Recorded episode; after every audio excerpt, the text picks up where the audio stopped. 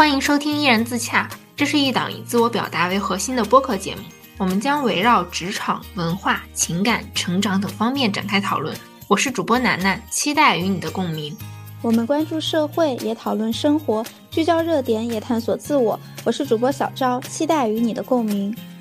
我们这一期播出的时间呢，刚好是双十一当天，所以我们这一期想跟大家聊一下购物和消费相关的内容。在这一期策划的时候呢，我们也回看了第二期的一些内容，我发现其实我的消费观还有购物习惯是和半年之前不太一样的，所以这一期也想要跟大家分享一下我们的双十一是怎么过的。小昭，你双十一应该没有买东西吧？因为你现在在英国。对，今年我依旧也没有参加双十一。而且你刚才说这几个月过后，你的消费观和过去是有一些不同的。但是我刚才想了想，好像我的消费习惯和之前也是差不多一样的，就是基本上也是保持在没有什么物欲的状态。就从我的角度上来看的话，我如果想要参加这样的购物节，那我一定要让我自己用最划算的价格买到这些东西。但有的时候就会陷入一个困境，假设说我只想要买五百五十块钱的东西，可是它。满三百减五十，那满六百呢就是减一百。我就想着，那我就需要再凑一个五十块钱，达到六百块钱，正好就减了一百块嘛。但很多时候我都是没有办法找到一个五十块钱我非常想买的东西，就会导致我不断不断的叠加，可能一不小心我就加入购物车了一千多块钱。虽然说我减掉的那些钱可能是会多了，但是当我真正收到这些东西的时候，我就发现好像很多东西都是我为了凑单然后才去买的。到了手好像也没有那么想要了。哎，我发现这点我跟你完全相反哎，我之前也就是遇到过这种需要再凑个几十块钱，然后就可以得到更大优惠的这种情况。然后我当时就也是找了一下，发现好像确实没有什么我还需要的东西。我就想着，与其为了更多的这么几十块钱的优惠，又让我去购买可能我并不是很需要的东西，我会觉得自己反而是亏了。所以一般遇到这种情况，我就直接就是那就少点优惠就少点优惠了。可能我就是那种在面对更大的诱惑和更大的风险的时候，我会选择。则下意识的先保护住自己的本金，哪怕这样会让我少掉一些利息。就我记得之前手机支付宝上还有一个功能，就是可以通过做测试题，看你的投资习惯到底是偏向于保守型还是偏向于呃激进型。然后我测出来就是非常的保守。我觉得我在购物的时候也是这样的性格。哎，我感觉那我的投资和购物就是完全不一样的。我投资的话，完完全全的就是保守的，我是完全不会去买那种高收益、高风险的基金的。就我买基金也是基本上买那种稳赚不赔的，因为我觉得我心理素质不太好。如果我看到我那个基金波动非常大的时候，我还会挺难受的。但是我觉得购物对我来说不是这样的，因为我买到这些东西，那它就是我的呀，所以我就觉得那我多买一点呗，迟早有一天会用掉。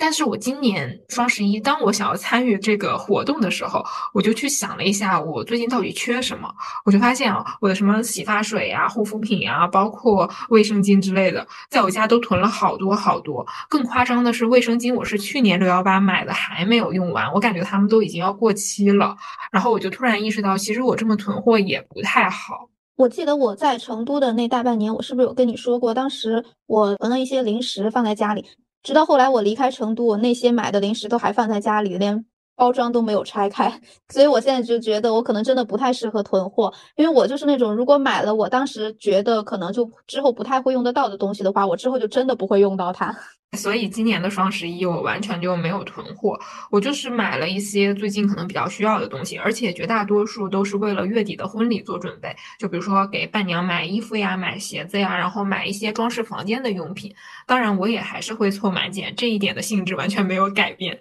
哎，我今年虽然没有参加双十一，但是我还是就是比对了一下国内淘宝它现在双十一的价格和英国这边我想要的东西的价格。我不是在看那个有一个定焦的镜头嘛，然后我发现它在国内淘宝上双十一打完折的价格是两千八百多，然后英国这边是三百磅，三百磅汇率乘以九的话，其实和它打完折的价格是差不多的，而且还不需要我从中国转运到英国的那个转运的费用。所以我就觉得很奇怪，就为什么他打着双十一的旗号，结果最后折扣还并没有很大？因为按道理来说，这种电子产品英国是会比中国更贵的。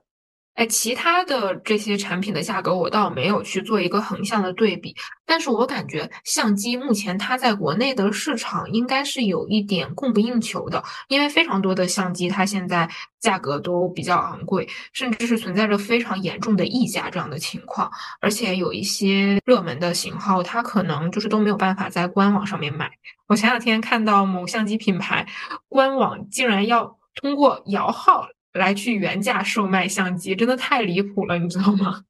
我大概猜到你说的是哪个牌子了。这个牌子我当时本来是打算趁着双十一在国内的淘宝旗舰店买的，结果打开它官网旗舰店，发现它一款相机都没有在售，我当时都震惊了。我心想，现在是因为双十一折扣太大，所以大家都抢光了吗？然后我那几天不是就在到处在问，然后小红书上搜嘛，才知道这个牌子好像现在就是这样的调性。我不知道是不是所谓的饥饿营销，因为我感觉相机它作为一个电子产品，虽然是那种比较精密的电子产品，它的产能理论上来讲是可以跟得上的。不知道现在为什么变成了这样的局面。我记得前些年刚入摄影坑的时候，并没有这样的情况啊。虽然说相机不便宜，但是也不至于贵成现在这个样子。因为我二零二零年的时候买了一台索尼的微单嘛，我现在看。官网上面的价格比我二零二零年的时候买还要贵，感觉自己就是在买一个理财产品。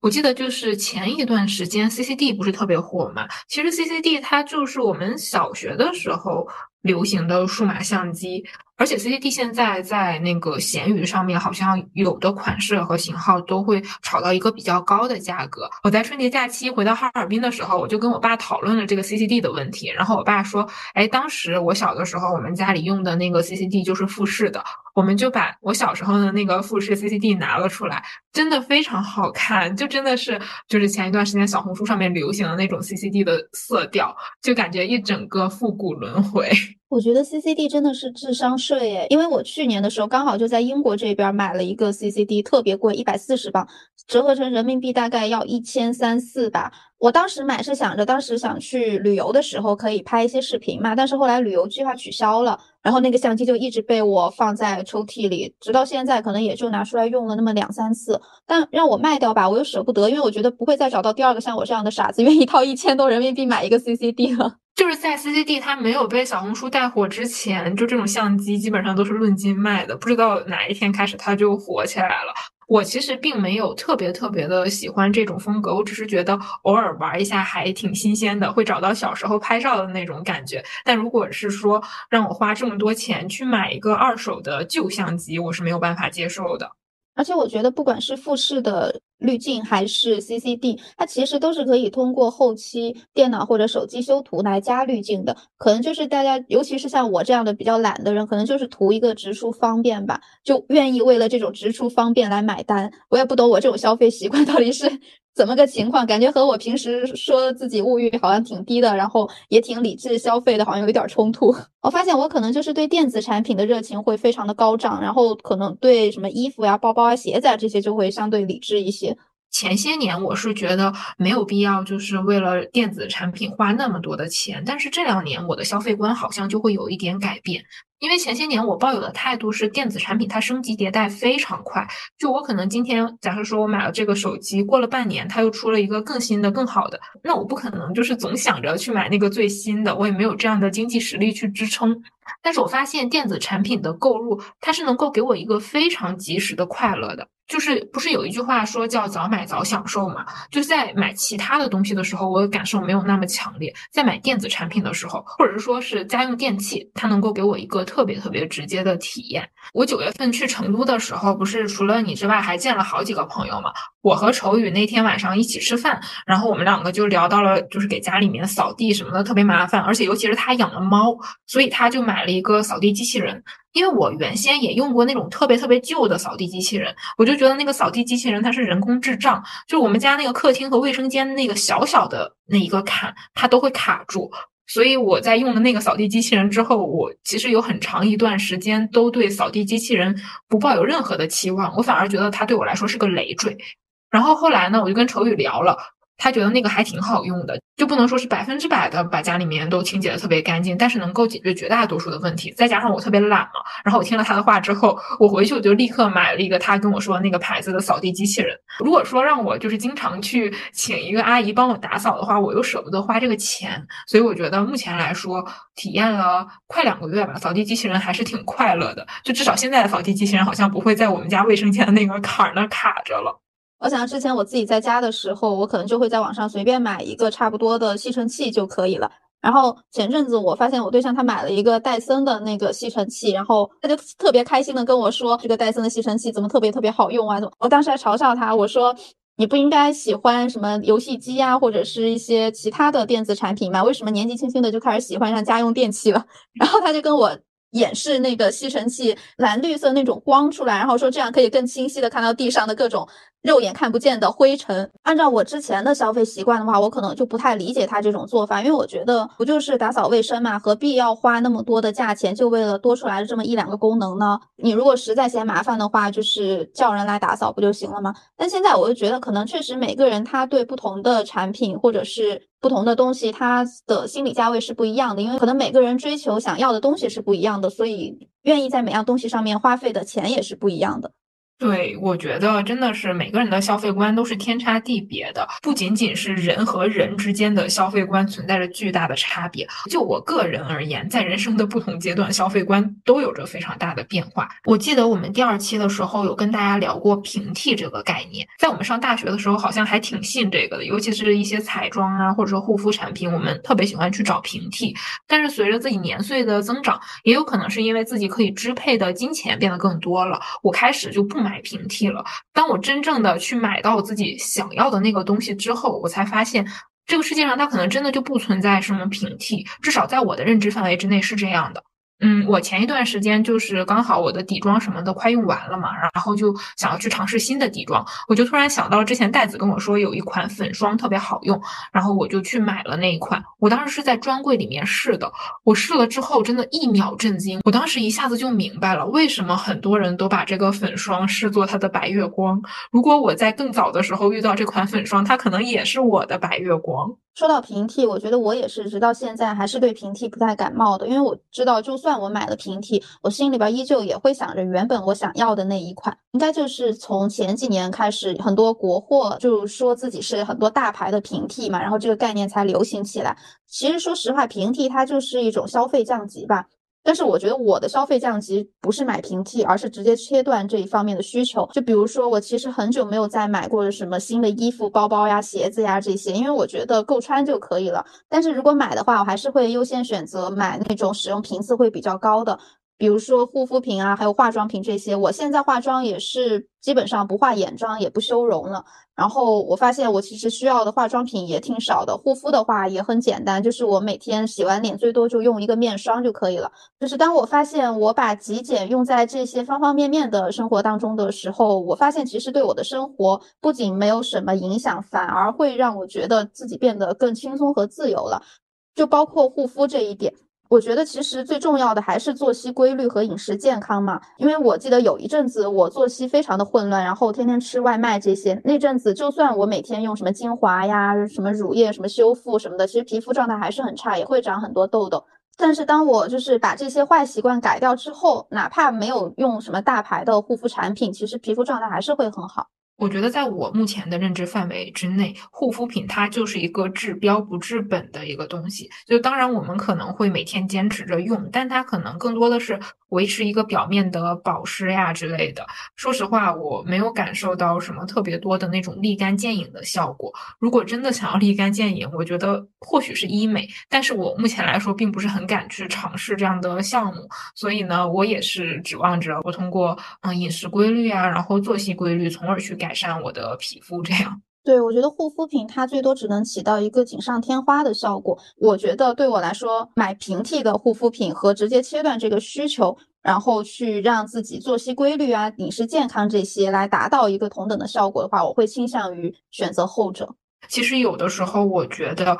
这个平替它在价格上也不一定是平替。就比如说，我们买一个彩妆或者是买一个护肤品，我们更多的是去关注。这一个产品它整体的价格，但是我们没有去看它每一克或者是每一毫升的单价，就很少会去这样比。可能护肤品会稍微的去比较一下，但是彩妆的话，几乎没有人这样去比的。就前一段时间不是有一个国货彩妆品牌，它的眉笔就是克重比较少嘛，然后总价其实也不便宜。然后别人算了一下它和一些大牌眉笔之间的价格，发现好像还是大牌的眉笔价格更划算。其实我发现很多小众品牌它的彩妆都有这样的通病，就看起来它价格好像不是特别高，但是它每一个产品它的克重都非常的低。就成本上来讲的话，那供应商它在成本上真的就是已经折。办了，但是它的利润有可能就是非常高的。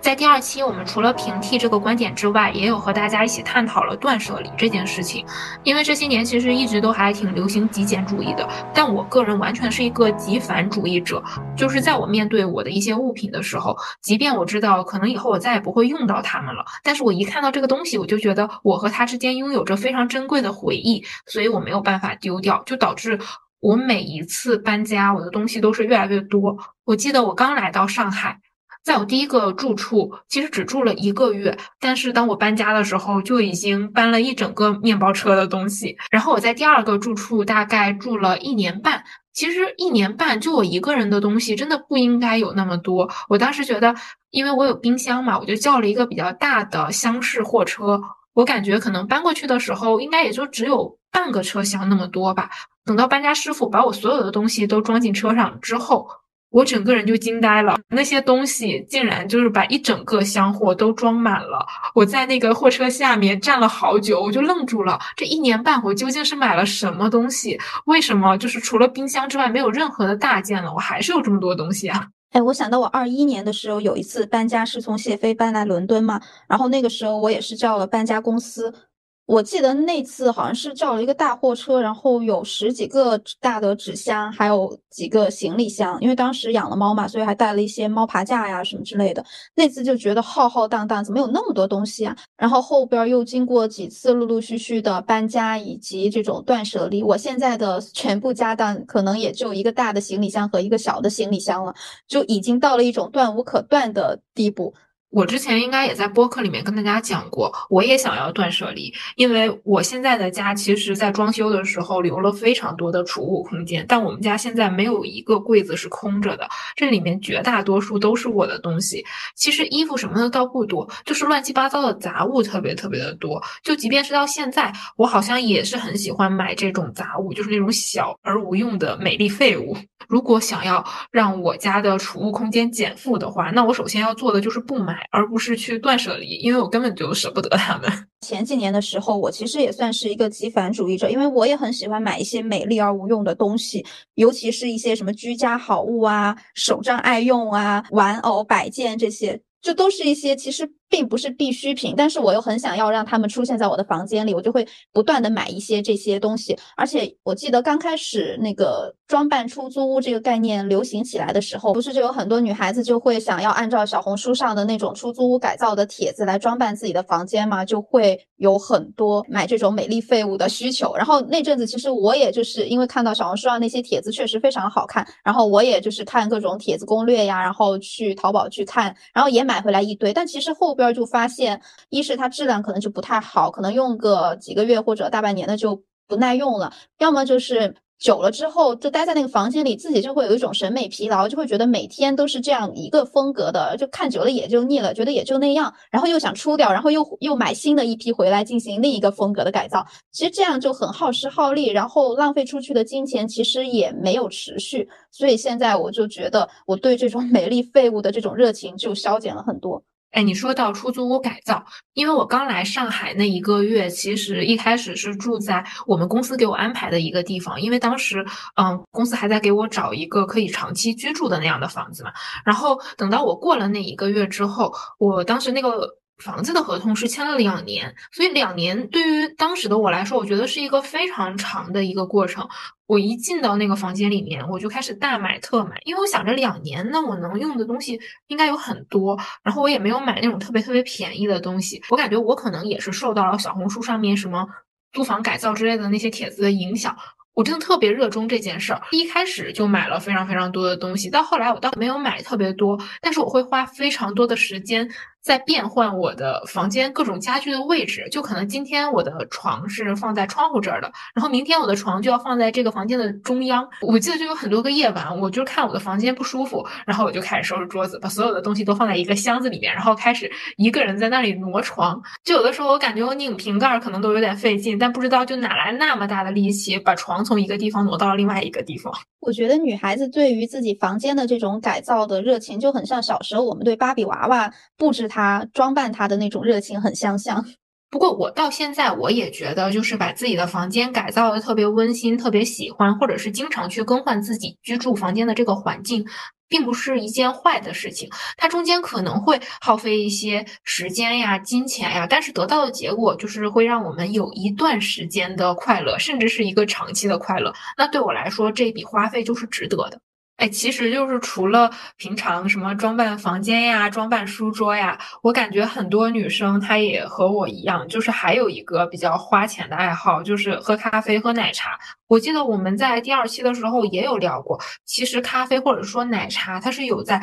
慢慢的提升我们的消费阈值的。就可能我们假设说今天一大早花了十五块钱点了一杯咖啡，就在我们毫无意识的情况下，我们这一天就已经花掉了十五块。然后我们就觉得，那我们再花一个二十块点一个午餐的外卖不过分吧？然后晚上再花一个五十块，然后这样一天下来其实就花了一百多块钱了。但是如果我用这一百多块钱去买蔬菜、肉、水果，然后自己回去做饭的话，它可能够我一个星期的伙食费。就感觉可能咖啡和奶茶这种东西就在不知不觉当中拉高。高了我们的消费水平。前一段时间，我也是觉得我这样做不太好，我就想要去戒掉咖啡和奶茶嘛。我用了一个比较狠的方法，就是我直接卸掉了外卖软件。但是呢，在我卸掉外卖软件之后的两天，我就出差了。然后出差，我在酒店的话就不得不点外卖，然后又装回来了。装回来之后又一发不可收拾。反正我这个戒咖啡奶茶也就戒了不到两天，就失败了。哎，你说到这个咖啡奶茶陷阱。其实我觉得国内现在一杯咖啡还挺贵的，像星巴克什么的，一杯至少就是三四十。可能偶尔点一杯的话，觉得也就三四十，其实也没有很贵。但是如果对于每天都必须要喝一杯咖啡的人来说的话，一个月下来也有一千多出头的开销了，其实也挺贵的。我之前在成都的时候，我是直接买了一个咖啡机。因为我是想每天都喝咖啡嘛，所以就想着买咖啡机用的话，比每天买外面的咖啡可能还是会便宜很多。就自从我经历了前一段时间想要戒咖啡奶茶失败这一件事情之后，我就认清了我自己。因为我感觉我意识到了，就是咖啡和奶茶这个东西，它可能是在悄悄的提升我的消费阈值的。所以呢，在我每花出一笔钱的时候，我脑子里面大概都会有一个概念哦，我今天是花了这笔钱的。那么我在买一些其他的东西的时候，我也会有一个大致的预算。我觉得这样就足够了，因为生活已经够苦的了。那如果我再不能吃点好吃的，喝喝咖啡，喝喝奶茶，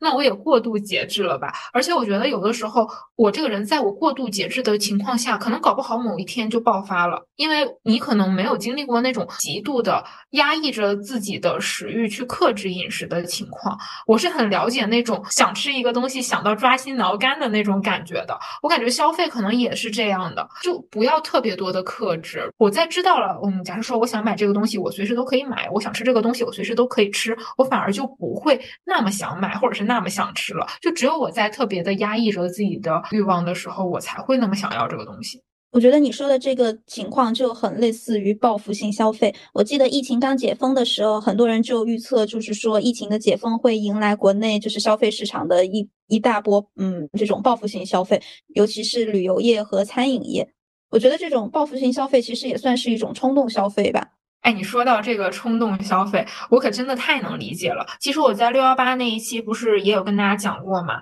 因为去年的六幺八刚好是上海解封的第一个购物节，在上海封着的那三个月，我几乎就是买不到任何的东西，反正就是商家嘛，他也不配送，然后。快递嘛也过不来，我想买什么东西都买不到，甚至有一些生活物品它都是短缺了。所以我一解封，我就疯狂的参加了这一场 史无前例的六幺八，就导致我发现我好像那个时候买的有一些东西，我到现在都没有用完。我现在再去反思那个时候的购物，真的是有一点不过脑子，就看什么都觉得我特别特别的需要这个东西，就不管这个东西它的功效是怎么样啊，然后也不太去在意它的价格了，就只要是我认为我能够承担得起的，我就不考虑性价比，就乱七八糟的买了一通，而且当时特别的享受那种拆快递的感觉。哎，我可能是没有就是经历过这种很。长时间的压制自己各种欲望的时候，所以我好像还没有这种就是特别大额的冲动消费的经历。对我来说，好像顶多就是我会出门犒劳自己，然后吃吃吃呀，或者是顺手再逛逛街，买点巧克力、糖果、小蛋糕这种的。可能几年前的时候，对我来说犒劳自己，可能就是要买一些嗯比较昂贵的东西，或者是大牌的包包啊这种。但现在对我来说，犒劳自己好像就是出门逛逛街，吃点好吃的就已经还挺开心的了。可能就是物欲降低之后，这个消费的阈值也会随之跟着降低吧。你说到这个冲动消费和物欲，我突然想到了上周六的时候，我进行了一次近一年以来非常夸张的冲动消费，而且我是线下冲动消费。这这个故事其实我跟你讲过，而且我是在非常愤怒的情况下跟你讲的，因为那一天我刚得知我们接下来的每一个星期六又要强制加班，我一整个人的怒气就冲到了头顶。我感觉当时如果我照镜子的话，可能我的头发丝都是立起来的，就是那种特别特别的生气。而且当时我刚好是从外地出差回上海的路上，本来就已经挺累了，然后又得知这个消息，我觉得我整个人都已经要控制不住我的情绪了。然后到了上海之后。刚好我下午要去一个活动嘛，就在这个间隙，我就去逛了商场，然后我就走到了一家就是我很喜欢的彩妆店，然后就在那里去试各种什么彩妆呀，然后香水呀，还有什么护肤品之类的，最后就莫名其妙的买了一堆东西。我当时那是一种什么样的心态呢？我也没有去在意它的价格，因为我想着反正前一天刚发了工资，我又不会透支。然后就是感觉，只要是我有一丢丢的喜欢，觉得它还不错的，我就买。然后再加上我又出现了那种凑单的心态，因为当时那个专柜正在做活动，所以我就一直在不断不断的往上凑，导致最后其实我还是花了蛮多钱的。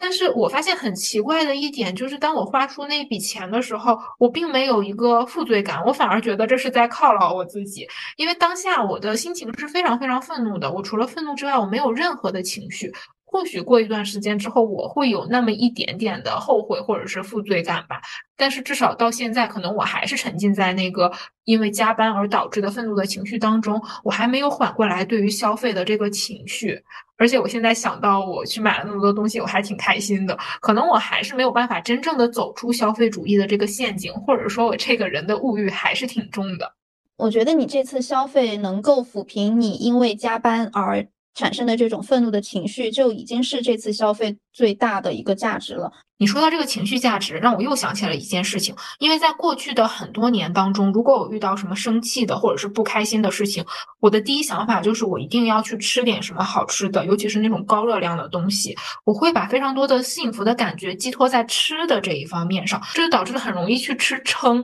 而且当情绪上头的时候，我是真的没有办法去感受到自己的饱腹感或者是饥饿感的。就只是完全的，就是被那种愤怒给冲昏头脑了。然后当我自己发现我吃撑了的时候，其实就是肚子已经胀得不行了，就对身体还是挺不好的。虽然说我觉得我这个冲动消费也不是什么好的行为，但是相比于这种吃东西，或者说稍微有一点暴饮暴食的话，我稍微的花一点钱来去解决我这个情绪。或许是目前对我来说一个比较好的方式，因为我真的觉得我不能把所有的希望或者说我幸福的来源寄托在吃这一件事情上。不过聊到这个冲动消费，我又想到了我前面两年就是买奢侈品包包的经历。其实我是今年开始才慢慢的对奢侈品包包就是褪去了那种热情的。我在二零二二年和二一年的时候，真的对包有着一种。不知道为什么，也不知道从哪里来的那种热情。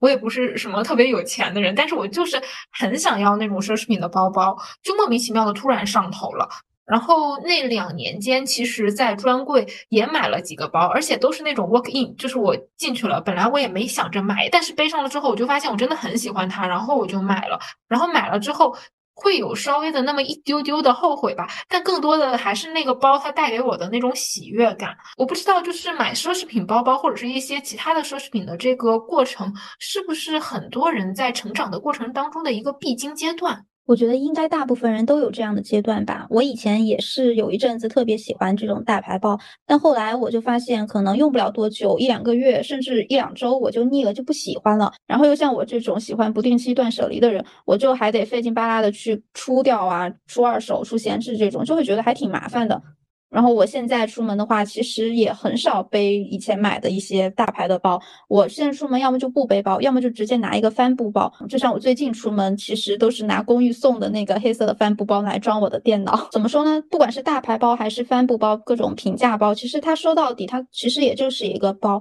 就可能到最后每样东西最后还是会回归它最。出的一个使用价值吧。我其实这一段时间也有在想过，我当时为什么会对大牌包有那种热情？很有可能就是因为我在此前的生活当中也没有买过什么特别贵的包，更多的是一种好奇心。我就想知道，我真的买了这个贵的包，我会变得怎么样呢？当我买了一些包之后，我会发现，哎，其实好像也没有什么区别啊，不过也就如此罢了。可能慢慢的也就褪去了所谓的热情，或者是说它本质上是一个好奇心。我现在更多。多的就出差的话，短途出差就背一个双肩包，然后如果是平常上班的话，更多的就是背帆布包。反正那些已经买过的大牌包，因为我当时也没有买那种很大的包，它完全没有办法装电脑，可能更多的都是跟朋友一起出去玩呀，或者是说我不需要带电脑上班的时候才会用到它们。但其实我觉得有的时候。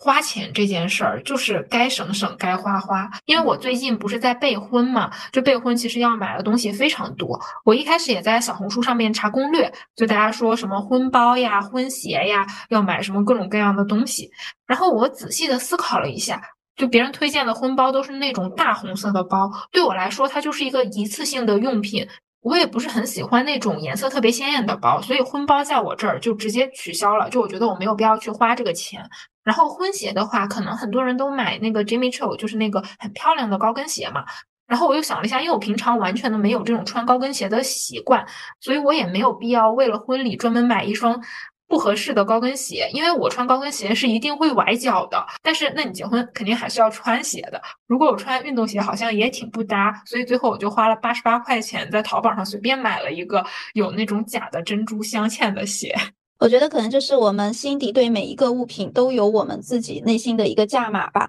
就像我前两天要买相机嘛，其实那个相机也不算便宜，两千磅的话折合人民币也一万七八了。但是我当时就已经下定了心，就我觉得它我要买这个相机，它也值这个钱，我就直接就去买了。但是我直到现在，我看视频我也是 不不太愿意花二十块钱的会员，我也是会想尽各种办法。在这方面，我觉得我还是挺抠门的一个人。对，我觉得这可能就是一个价值观或者是价值排序的事情。哎，刚才我不是说到我买包和鞋的那个事儿吗？但是我这一次备婚，我花了非常多的钱去买婚纱和旗袍。可能有人觉得这个东西那租不就行了吗？但是在我的价值排序里面，我觉得我穿的这个衣服其实是挺重要的。虽然说婚纱我可能就是只有办婚礼和答谢宴的时候我才可能会去穿，但它对于我来说是一个非常有纪念意义的事情。而且我觉得。婚纱它只有是量身定制，它才能够称之为是我的婚纱。如果我租过来的那个东西的话，它在我的价值观里面，它不能称之为是我的。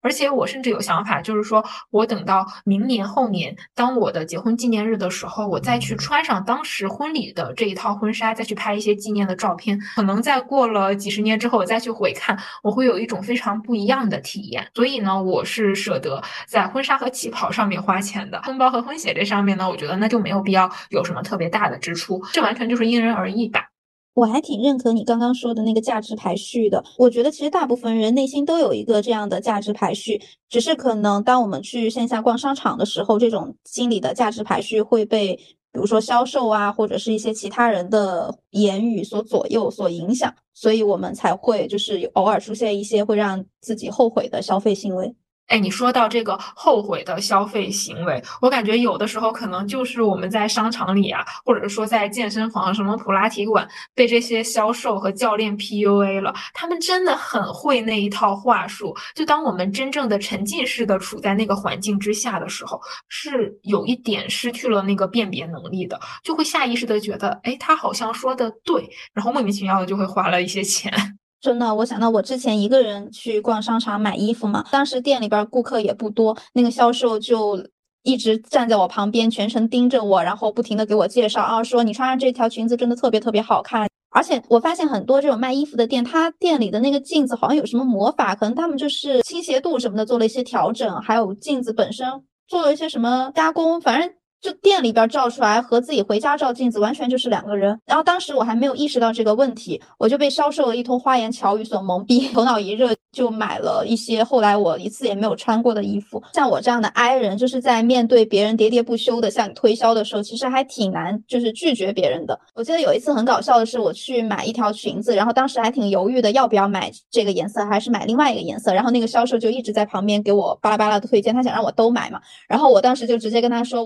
我说。你可以做自己的事情，不用管我。我是 I 人，可以不用理我，这样我会更自在一些。他说我如果不跟你推销的话，店长会扣他工资的。然后我说哦，那没有办法。后来就因为这个事情之后，我相比于之前，其实不太愿意就是再去线下购物了，因为销售他可能确实也因为就是他的工作，他没有办法就是让你一个人在那儿逛吧。但我又是不太想让别人通过就是这种话术来左右我自己的判断。就这两年，其实你都在英国嘛，在国内逛商场的时候比较少。但其实这些年，就比如说像屈臣氏呀，还有丝芙兰这类的彩妆品牌，当只要有客人进去的时候，就会有一个导购跟在旁边，然后就会问你有没有什么需要的啊，你想要买什么？我下意识的就会有一种抵触感。虽然我也很能够理解他们作为销售，这就是他们的工作，这是他们必须要去做的。但是我遇到这件事情的时候，第一反应就是跟他说，哦，我只是随便看看。但是等到我说完这句话的下一秒，我就不是很想看了，因为我总觉得我身后好像有人在盯着我。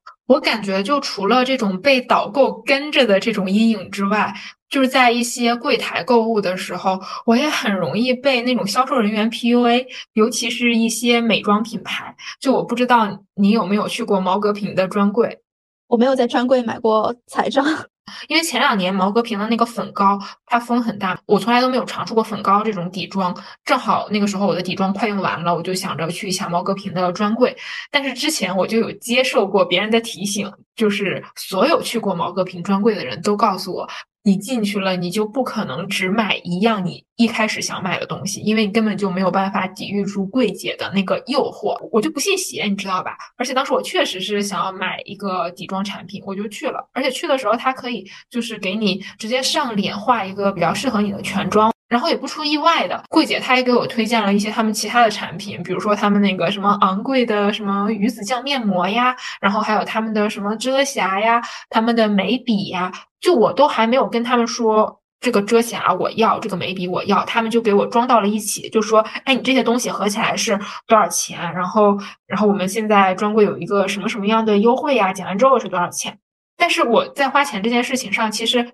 尤其是在线下还挺谨慎的，我就会跟他说，哎，这个为什么这个眉笔加上去之后就这么多钱了？因为我发现他剪完了好像也不太对，因为在我的认知范围内，眉笔它应该是非常便宜的一个东西。然后我就跟柜姐说嘛，这些东西多少钱？你需要告知我一下。但是那个眉笔当时它的价格对我来说是一个比较惊人的价格，我觉得它完全就不值那些钱。然后我就直接跟这个柜姐说，那我就只要这个粉膏，因为我只需要这个粉膏，其他的所有东西我都不需要。我就看那个柜姐当场就把脸拉下来因为他原先还要加我微信，说什么以后可以过来免费修眉。当时他就直接把东西甩给了我，让我付钱就走了。我当时也挺不爽的，不过走出那个柜台之后，我还有一点沾沾自喜，因为我觉得我已经抵御了这个所谓的魔鬼柜台的诱惑，我只买了我当时想买的一样东西。我觉得他们这个已经不算是诱惑了，他们这个算威逼利诱吧？哪有顾客不买多余的推销的产品就甩脸子的呀？我感觉很有可能是我去的那个商场的那一家柜台的个例，甚至有可能只是那一个销售的个例，但是给我的体验是非常的不好的，就导致我从那之后再也就没有买过这个品牌的任何商品了。不过我觉得也不仅仅是这一个品牌的问题，可能很多线下的销售门店它就是这样的，因为可能也是网购的兴起，就会导致线下的门店啊，他们这种销售的利润本来就是不太高的，可能也是。不得已而为之吧，但是作为消费者本人，我是真的不能够接受这种 PUA 的行为，因为谁的钱都是自己辛辛苦苦赚过来的，也不是大风刮来的，所以就是花出去还是肉疼，我还是需要尽可能的维护自己的权益，就是买自己真正想要买的东西，为了自己觉得值得的那些东西花钱，尽量的不花冤枉钱，当然还是有可能会花冤枉钱的，就是当我一下子上头的时候。哎，其实除了这种专柜买东西之外，我感觉还有一个 PUA 的大坑，就是健身房或者是瑜伽馆和普拉提馆。我不知道你有没有看，就是前两天咱们听友群里面讨论嘛，就大家在说什么健身房私教呀，还有什么普拉提瑜伽课的价格。其实我之前有过一整年的时间都在上瑜伽的私教，我现在反思我那个时候。嗯，报名去瑜伽的那个私教是有一点被那个老师 PUA 了，而且当时出于一种什么样的心态呢？就是我整个人对于减肥或者是塑形的愿望是特别的迫切的，我就感觉这个私教他或许是我的救命稻草，他可以把我从那个看起来稍微有点胖的状态拯救下来，但实际上最后我报了私教，他并没有对我整个人的体型有什么。本质上的改变，而且我感觉好像那个私教他并没有让我变得更加自信呀，或者是说我也没有掌握更多的关于瑜伽或者是普拉提的任何的本领。嗯，虽然说有可能只是我没有找到一个合适的或者是优质的教练，但我觉得健身瑜伽这个确实是存在着一个非常大的坑的。就当我真正的减肥成功之后，我才能够理智的去判断对方到底有没有在 PUA 我。今年夏天的时候，我又有点想要去练普拉提嘛，我就去咨询了几个普拉提馆。嗯，在这一次呢，我在体验课的时候，就是沉浸式的体验了一整套 PUA 的话术。哎，我不知道我有没有给你讲过，因为当时我上完那个体验课，我还挺生气的。我觉得那个教练他把我的身材说的一无是处。哦，我好像有点印象，就你当时说你交了两百还是五百那个什么会费还是什么的。对对，就是体验课的钱。但其实两百块一节体验课，我觉得价格还好了，因为我咨询的那家普拉提馆，它一节课正常来说私教的话是七百块，反正七百块我是不会真的去花这个钱去上私教课的，我感觉有点太贵了。就当时那个普拉提的教练，他跟我说：“你这个人的力量就是非常弱。”然后你的力量这么弱，你以后年纪大了，你肯定会动不动就摔跤啊什么的。首先，我是知道我这个人的力量是没有那么强的，但绝对没有他说的这么弱。然后他就抓住我这个人的柔韧性比较好的这一点，他就说，像你这样这么柔软的人，你的力量是绝对不会好的。然后他就一直在这方面 PUA 我。然后除此之外呢，他还会说，哎，你其实你的高低肩很严重，然后你的什么膝超伸也有，然后还说我什么体脂率。高，其实如如果是换做那个没有减肥成功之前的我，我是会对他这一套话术完完全全的相信的。但是今年的我就完全不一样了。首先，他说我高低肩，我觉得正常的上班族，他如果不是一个保持长期的那种力量训练或者是体态训练的状态的话，他多多少少都会有高低肩。就是右边平常用鼠标啊什么的，就是会比左边的肌肉更紧。而且我觉得膝超伸啊，什么骨盆前倾啊，可能都是一个特别普遍的现象，它也并不是一个病啊，或者说什么的。我甚至觉得，就它有一点也没有什么问题，它不影响我们整体的健康。提到就是体脂率的高和低这件事情嘛，当这个教练他说出我这个人体脂率高的时候，我就知道他在睁眼睛说瞎话，因为他当时这句话是这样说的：像你这个身高、这个体重的人，如果你练了普拉提之后，你就更加的紧致，然后你的整个人看起来就会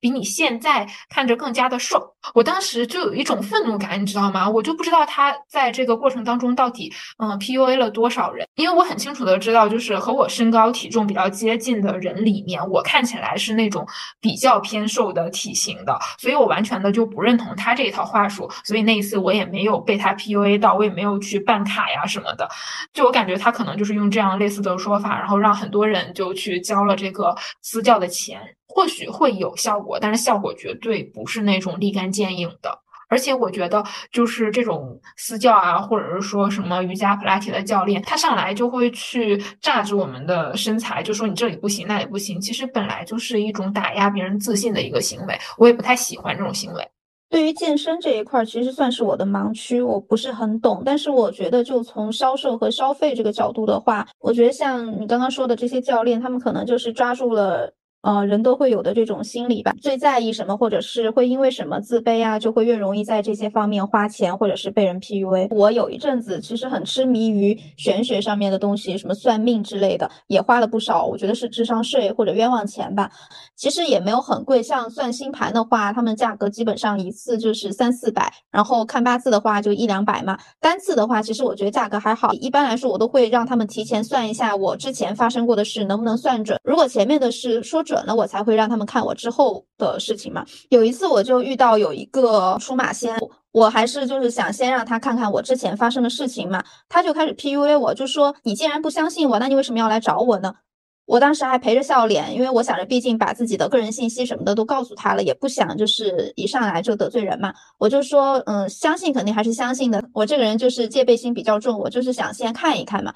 然后他就脸就拉下来说：“嗯，我干这行干了这么多年，第一次遇到让我要看之前发生的事情的。你如果不相信的话，你就去找别人了。”他说我之前的那些事情其实也并没有说的很准，说的都是一些模棱两可的那种话术。我现在回想他当时说的那些 PUA 我的话术。我觉得可能就是他心底在心虚，因为他知道自己可能算不准，所以他就是恼羞成怒了才会说那种话。我觉得就和你刚刚说的那些教练是一样的，可能他们心底在心虚，他们也不确定按照他们的那种方式能不能让你就是达成你想要的样子，或者是当你质疑他的时候，他其实心里已经开始慌了，所以才会这种先发制人、恼羞成怒，然后开始用打压的话术来进行这种销售行为。所以我觉得。当别人想要让我们花钱，或者是付出一些比钱更加昂贵的东西的时候，就真的要多想一步，就是去反思一下，他说的话真的就是对的吗？而且，就是对于像销售这一个类型的人来讲。他他和我们就只见过一面呀，他完全也不了解我们呀，他凭什么就会去说啊这个适合你，那个不适合你？即便是他作为一个再专业的销售人员，他都不太可能够有这种十分精准的判断。所以说，就是当当我们花钱的时候，一定要谨慎、谨慎再谨慎。嗯，不过我感觉就是线下的这种消费好像其实还好，因为线下的消费它对于我来说，即便是扫码，它也是真金白银的出去的，反而是就是网购啊，或者是点外卖的这种消费，我会有一点没有花钱的真实感，它就会导致我在不知不觉之间就花了蛮多钱的。如果是站在商家和销售的角度来看的话，其实关于这种销售的策略还挺多的。比如我前阵子正在研究那个定价策略这些的嘛，然后就发现它里面有一条就说的是关于定价策略，比如说你定价是九十九点九元和你定价一百元是完全不一样的，定价九十九点九元就会促进消费者的这样购买的意愿。然后我想了一下，可能确实我们在买东西的时候看到数字。如果数字哪怕就少那么零点一，我们下意识的也会觉得其实也没有超出那个界限。毕竟九十九点九元它也是两位数，但是一百元它就是三位数了。我觉得这就跟汇率是一样的，很多留学生可能都会跟我一样有这种感觉吧。因为英镑和人民币它是有一个乘以九的这样的汇率差嘛，比如说一百英镑的话就相当于九百人民币。我发现，在当我在英国如果要买一件一百多磅的衣服的时候，我会觉得也就还好。但是如果同样的场景、同样的衣服到国内，它就会变成一千出头，我就会考虑一下是不是有点超出我的预算了。这按理来说，他们是一样的价格，就一百多磅和一千人民币，他们实质是一样的。但是可能就是那个数字上它少了那么一位数，就会让我觉得其实没有那么多。对我感觉就是视觉上的一个冲击感，然后如果我们不多想一步的话，就是仔细的去换算一下这其中的差异，就很容易一下子上头就花掉了这个钱。那感觉我们这期的内容就聊的差不多啦，希望大家可以开心花钱，理智消费。那我们下期再见，拜拜。下期再见，拜拜。以上就是本期播客的全部内容啦！你可以在小宇宙、喜马拉雅、荔枝、网易云音乐、QQ 音乐、苹果播客、Spotify 等平台订阅和收听我们的节目。如果你喜欢我们的节目，欢迎在苹果播客为我们点一个五星好评，也欢迎你在小宇宙为本期节目点一个收藏和喜欢。如果你想和我们有更多的交流，欢迎添加小助手的微信加入听友群，我们在听友群里等你哦。希望你一切顺利，天天开心。I